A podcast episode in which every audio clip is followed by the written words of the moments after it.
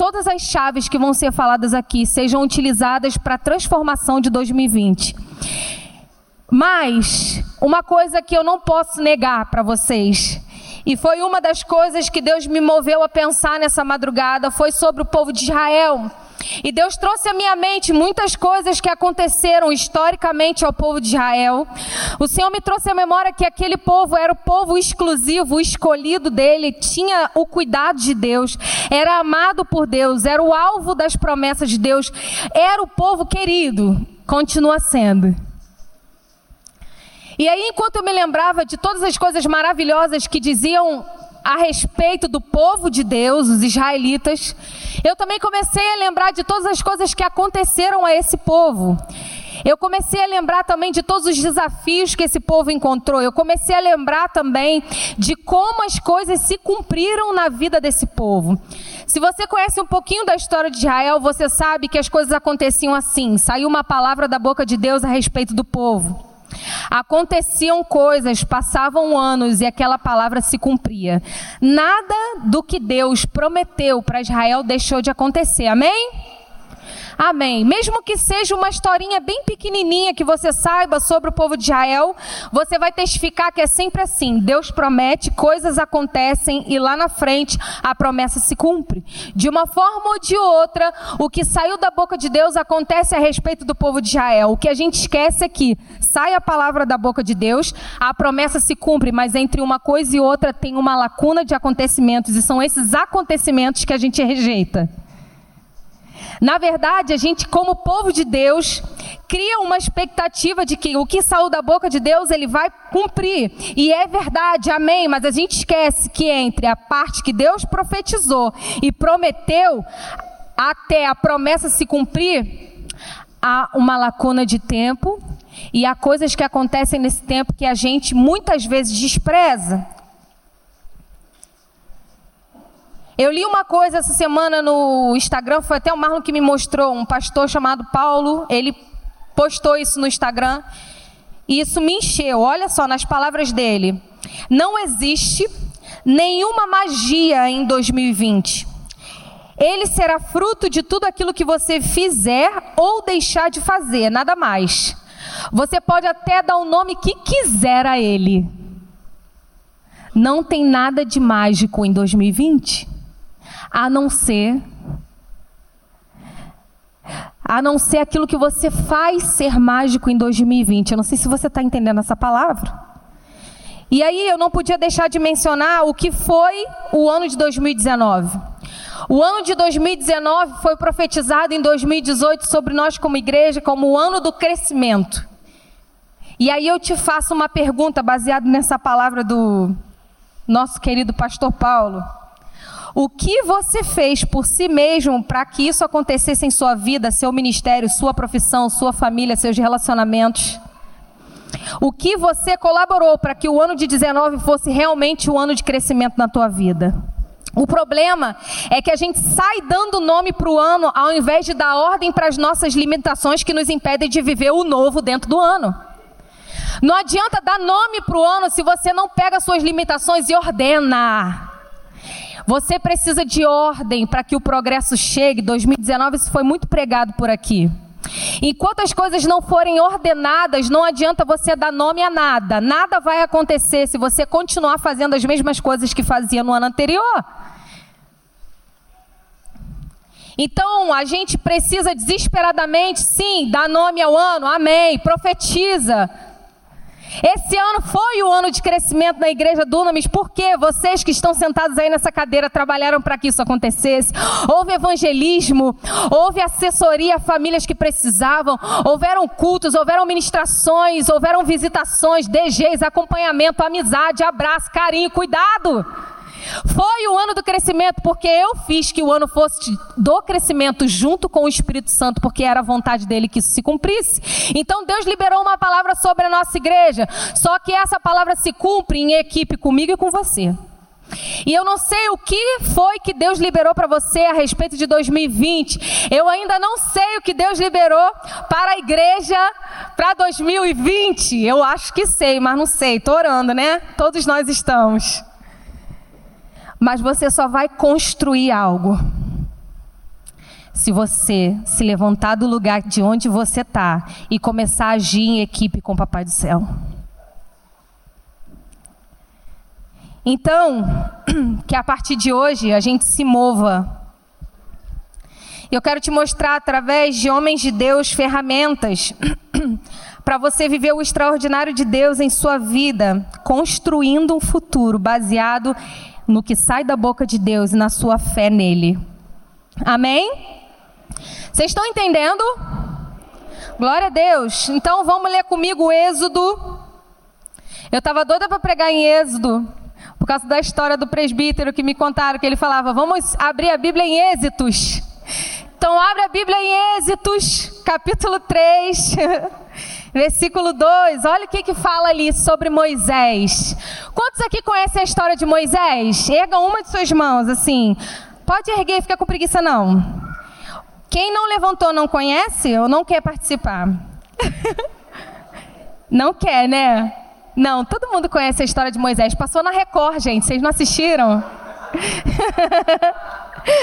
Vamos ler ali um pedacinho? Olha. Ali o anjo do Senhor lhe apareceu numa chama de fogo que saía no meio de uma sassa. Moisés viu que, embora a sassa estivesse em chamas, essa não era consumida pelo fogo. Versículo 3.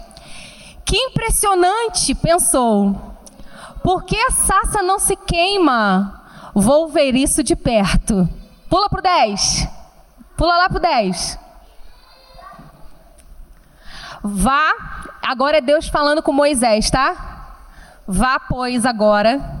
Eu te envio ao Faraó para tirar do Egito o meu povo, os israelitas. Amém? Para quem não levantou a mão. Ai, tô tremendo. Para quem não levantou a mão e não assistiu a novela na Record, Moisés, rapidinho, foi alguém deixado por seus pais em um rio, porque naquela época havia uma perseguição contra o povo de Deus e eles não poderiam gerar, porque o povo já estava crescendo muito, o faraó estava com muito medo deles crescerem a ponto de derrotá-lo, derrotar o seu governo, né? E aí ele foi tirado das águas pela filha desse próprio faraó, Deus trabalhando na história. Depois disso, ele cresceu nesse Egito, fez 40 anos, apartou uma briga entre um judeu Desculpa, gente.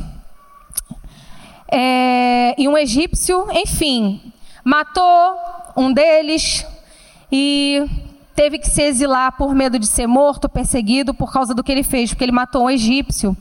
E aí, nesse exílio lá, já ele viveu muitos anos, mais 40 anos ele viveu nesse deserto, exilado, cuidando de ovelhas, tá? Foi aí que aconteceu esse episódio. Ele estava no meio do deserto, e houve uma combustão instantânea.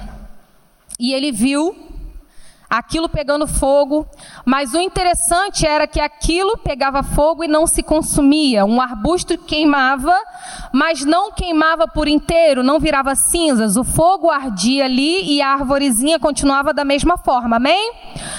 Amém. E aí a primeira chave que eu quero liberar para você nessa noite a respeito de Moisés, falando da história dele como exemplo, é que a primeira coisa que chama a atenção de Moisés é aquilo que o olho dele vê.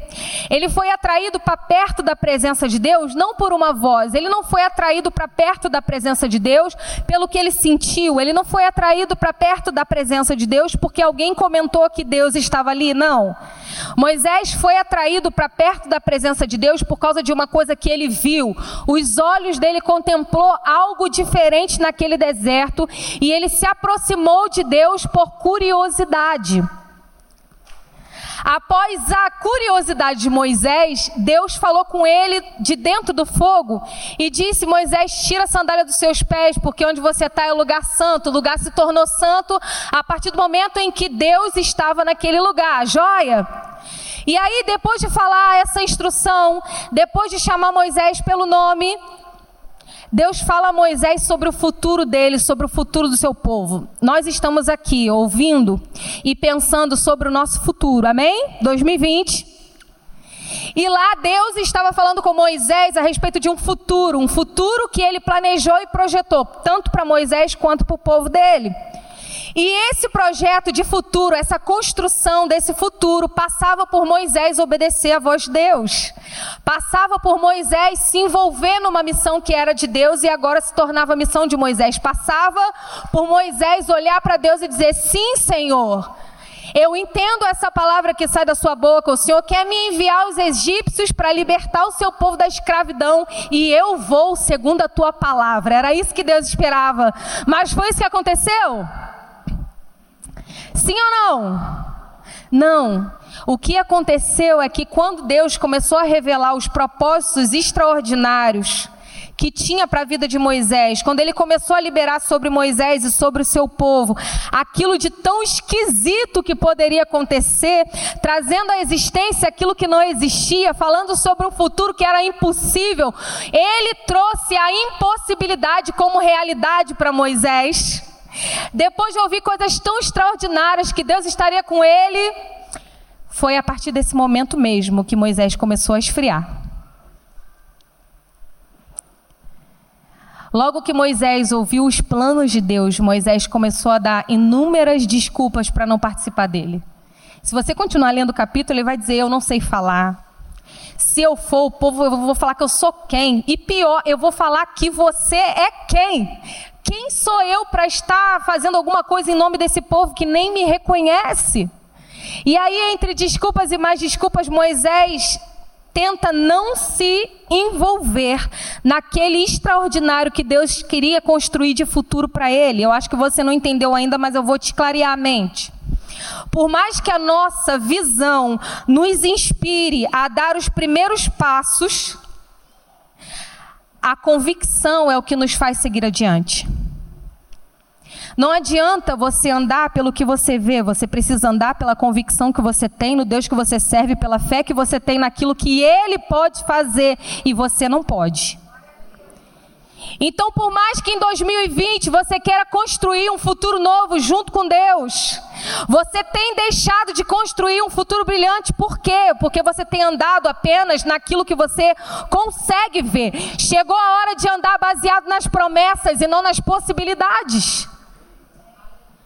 Não adianta achar que o ano vai virar e alguma coisa mágica vai acontecer. Só vai acontecer alguma coisa mágica se você parar de andar por aquilo que você vê e começar a andar por aquilo que você não vê. Olha o que, que diz Hebreus, capítulo 11, versículo 1, 6 e 27. A fé é a certeza. Sabe o que, que quer dizer essa palavra certeza? É certeza mesmo, convicção. A fé é convicção, a fé não é vista. A fé é uma convicção de que nós vamos receber as coisas que esperamos. É a prova de que existem coisas que não podemos ver. Eu não sei se a versão está igual, ó. A fé é a certeza daquilo que esperamos e a prova das coisas que não vemos. Parecido. E aí o versículo 6 diz que sem fé é impossível agradar a Deus. E mais lindo ainda é que continua falando sobre fé esse capítulo todo, e lá no versículo 27 ele fala sobre a fé de que Moisés teve. Pela fé, foi pela fé que Moisés saiu do Egito. Foi pela fé que Moisés saiu do Egito. Alguém se lembra dessa palavra em 2019? Pela fé? é pela fé! Eu não sei se vocês estão aqui, mas é pela fé, em nome de Jesus. Não é pela possibilidade, não é pelo que você é capaz, não é pelo que você sabe. É pela fé. É pela fé que esse prédio existe. É pela fé que esse ar-condicionado está instalado. É pela fé que essas paredes são pintadas. É pela fé que você tem uma cadeira para sentar. É pela fé que as coisas que não existiam passaram a existir. E aí, pela fé, o seu 2020 vai ser um futuro brilhante. Por quê? Porque você vai ouvir da boca de Deus o que você precisa fazer nele. E você vai fazer, independente se parece a coisa mais esquisita e extraordinária que você já ouviu.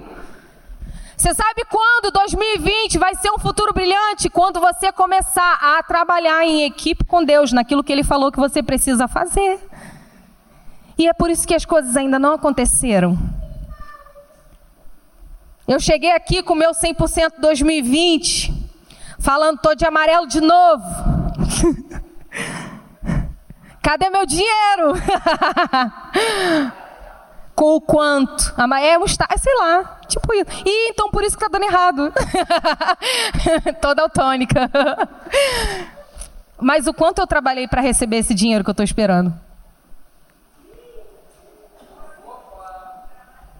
Pelo contrário, 2019 foi o ano que eu abandonei minha carreira para viver para Deus. Sabe o que eu recebi? Não estou pregando teologia da prosperidade, não. Mas eu era corretora de seguros. E eu tinha uma carteira de cliente desde 2012. Quem trabalha com vendas sabe o quanto é importante a carteira de cliente que a gente tem, amém? Quem trabalha com vendas aí? Comércio, isso aí. Nossa carteira de cliente é a coisa mais preciosa que a gente tem. E aí eu tinha uma ampla carteira de clientes. 2019, olhei para Papai do Céu e Papai do Céu olhou para mim e falou: Filha, está na hora de abandonar. E eu falei: Glória a Deus. Mas eu vesti amarelo em 2018, em Deus. 2019 eu fui morar numa casa muito maior do que a que eu morava. 2019 eu ganhei um carro mais bonito do que eu tinha. E pior, desde que eu tenho carteira, com 16, 18 anos tirei a carteira, logo que pude tirei. Desde que eu tenho carteira eu sonho em ter um carro vermelho. E nunca podia, porque carro vermelho perde, né, na hora de vender, não é isso? Não entendo essa bobagem. Mas esse ano, o ano em que eu abri mão das minhas próprias vontades para viver o que saía da boca de Deus e trabalhei em equipe com Ele, foi esse ano que eu recebi tudo que era promessa para minha vida. Foi nesse ano que eu fui ordenada pastora. Está na hora de você viver pelo que você crê e não pelo que você está vendo, em nome de Jesus. Amém? Foi pela fé, é pela fé. Se você tem uma direção de Deus, você tem tudo que você precisa. 2 Coríntios, capítulo 5, versículo 7, Paulo falou para a igreja de Coríntios: Olha, a gente não anda por vista, a gente anda pela fé, a gente vive pela fé, não pelo que a gente vê. E aí uma segunda chave, a primeira chave é comece a andar pelo aquilo que sai da boca de Deus, não pelo, por aquilo que você acha que é possível, amém? E pela fé. Segunda chave, estudiosos falam, né? Eu li bastante sobre essa combustão espontânea no deserto. E acontece muito isso também aqui no Brasil. Muito calor, palha, combustão, né? Às vezes tem aí uma coisa que reflete e aí causa esse fogo. E isso era algo muito comum no deserto, era algo que acontecia o tempo todo. O tempo todo tinha combustão no deserto, espontânea, assim, instantânea. Pum, e pegou fogo. E aí, quando eu comecei a ler e descobri que isso era uma coisa comum, que as chamas consumiam muitos arbustos no deserto, eu comecei a orar a Deus e a pedir: Senhor, que coisa esquisita. Porque o Senhor escolheu falar com Moisés através de uma coisa que poderia talvez nem ter chamado a atenção dele? Mas a gente ouviu, eu acabei de dizer aqui, acabamos de ler juntos Êxodo capítulo 3, onde dizia que o que chamou a atenção de Moisés foi aquilo que ele viu. O que ele viu não foi uma combustão comum, foi algo que pegava fogo e não se consumia. Deus vem até Moisés através de algo comum que se torna especial e santo quando é tocado por Deus. Você não entendeu ainda, mas você tem deixado de construir um futuro brilhante com Deus, porque você está desperdiçando as oportunidades de encontro com Deus por considerar simples demais. Para de andar atrás das coisas grandes, desprezando as mais simples e pequenas. Ah, mas quando eu estiver na casa nova. Ah, mas quando eu tiver no emprego novo. Ah, quando eu tiver no emprego novo, eu vou acordar cedo. Quando eu tiver no emprego novo, eu vou fazer aquele curso de especialização. Ah, mas quando eu mudar de cidade. Ah, mas se eu for morar perto de praia, eu vou caminhar e fazer exercício todo dia. Não vai. Infelizmente você não vai. Enquanto você não está vivendo as coisas extraordinárias, seja fiel no simples, viva o sobrenatural de Deus naturalmente, naquilo que Ele quer se revelar através da sua vida. Comece a olhar para a sua vida, vendo tudo sobrenatural e permitindo que Deus torne santo aquilo que antes era simples. Sabe o que tornou aquele arbusto santo?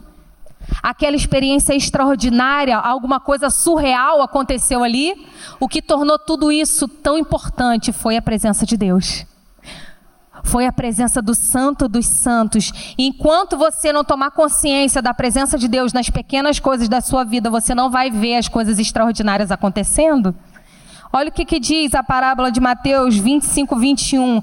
Muito bem, servo bom e fiel. Você foi fiel no pouco, sobre o muito eu te colocarei. Entra e participa da alegria do teu Senhor.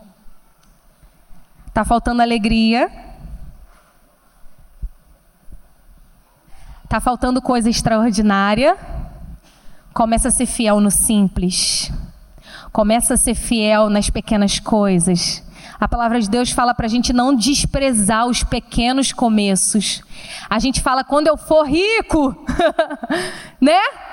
Mas e hoje, o que você tem feito e vivido de extraordinário junto com a presença do teu Deus? A promessa de construção de futuro para Moisés e o povo de Israel era para entrar e habitar em uma terra maravilhosa, fértil, que manava leite e mel. Estou de olho no horário, estou acabando já.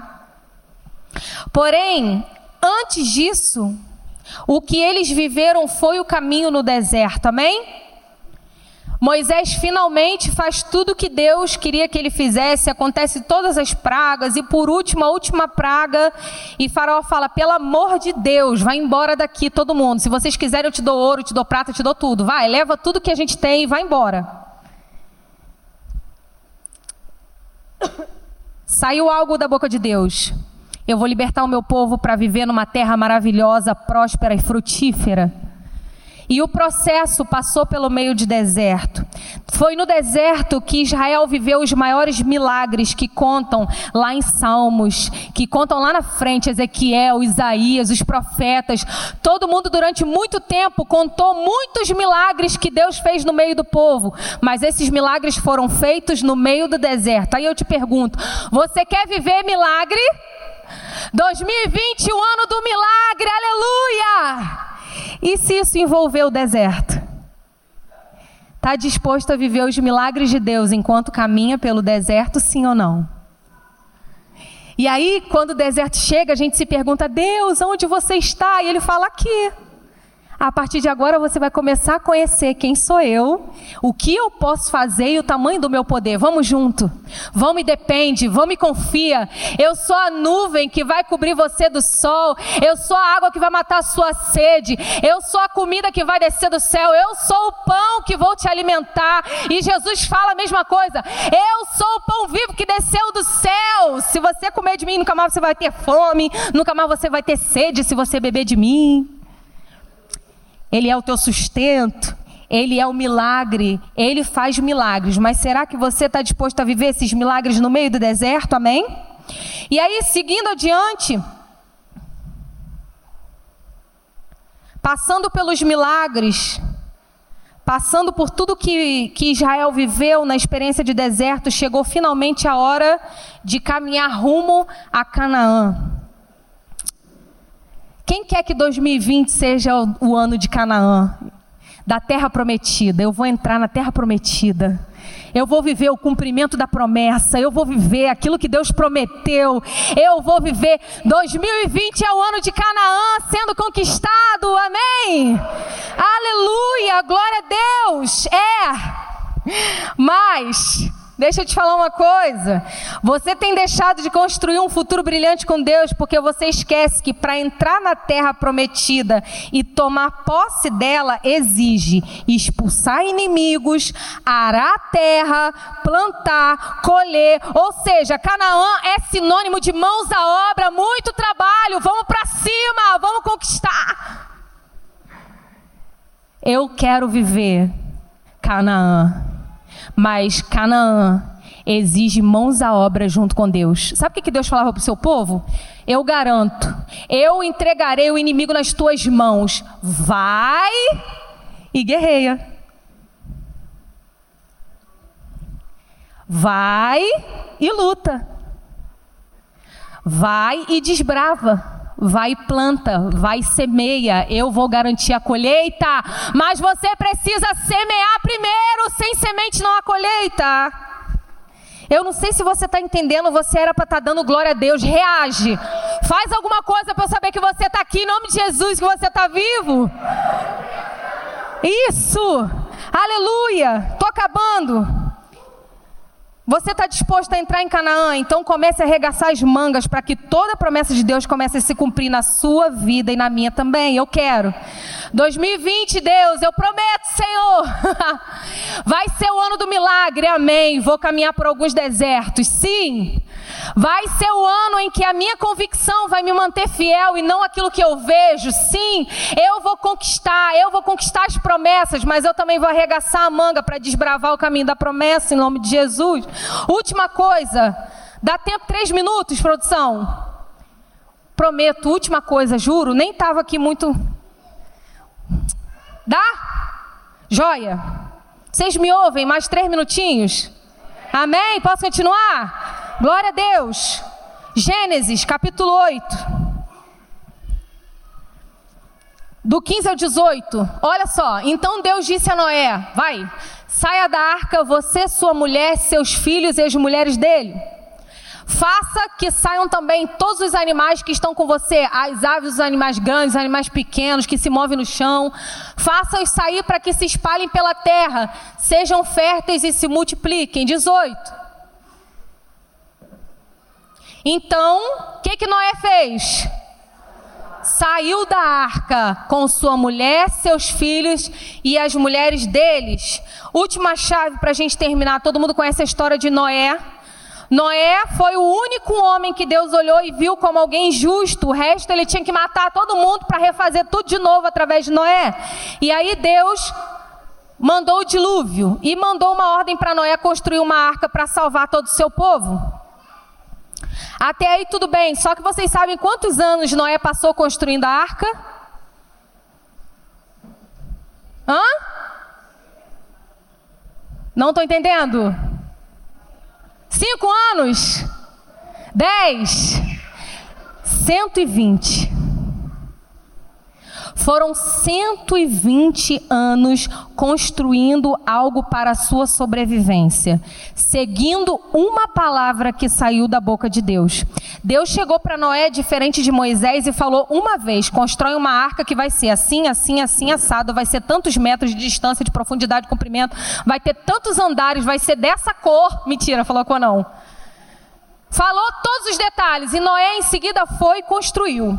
Levou 20 anos para construir aquilo tudo que Deus tinha mandado. Homem obediente, sim ou não? Sim.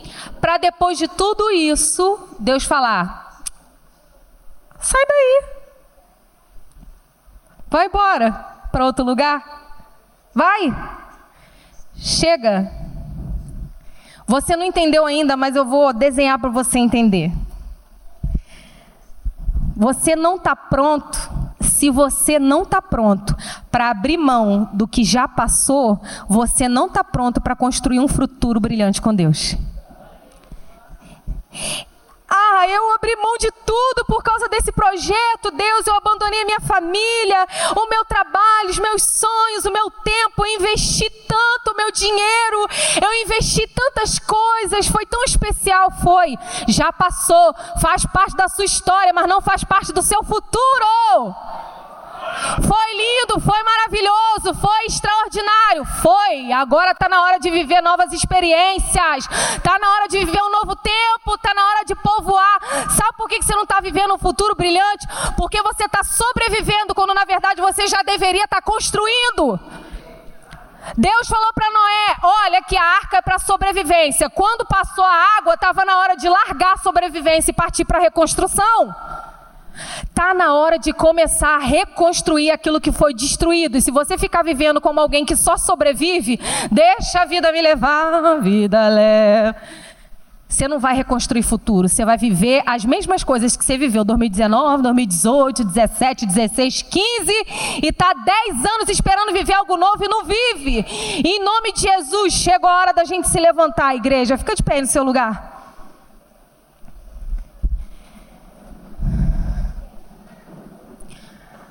Vamos construir um 2020 extraordinário. Mas para isso a gente precisa saber que a gente tem que andar por convicção. Porque os nossos olhos podem até nos fazer dar os primeiros passos, mas os próximos passos vão ser dados através da convicção. Vamos construir um 2020 extraordinário. É o ano da construção. Amém? Vamos. Vamos construir. Mas vamos construir sabendo que coisas simples só se tornam extraordinárias quando a presença de Deus habita, quando a presença de Deus está. Nós vamos construir sabendo que para acessar a terra prometida, você precisa arregaçar as mangas e desbravar o caminho primeiro. Nós vamos construir um 2020 extraordinário. Quando a gente parar de viver com os olhos no passado, em tudo que foi muito bom e começar a colocar os olhos no futuro e viver aquilo que Deus projetou para nossa vida. Eu profetizo sobre a minha e sobre a sua vida. Um ano de construção de futuro de futuro incrível, de futuro extraordinário, de colheita, de cumprimento de promessa. Um futuro de construção, de sobrevivência, de seja lá o que você esteja vivendo nesse tempo. De restauração, um ano de milagre. Mas eu profetizo muito mais que os seus ouvidos estejam atentos à voz do seu Deus e que Ele esteja presente em todos os seus planos e que só se cumpra aquilo que saiu da boca de Deus e nada além, nada mais e nada menos e que você esteja sensível para viver tudo isso em nome de Jesus. E eu quero orar por você. Que tem aquela sensação que é tudo mesmo. Caramba, mais um ano. Mas amanhã vai estar tá tudo igual. Eu quero orar por você que está sem perspectiva de futuro. Eu queria que toda a igreja colocasse a mão no coração nesse momento.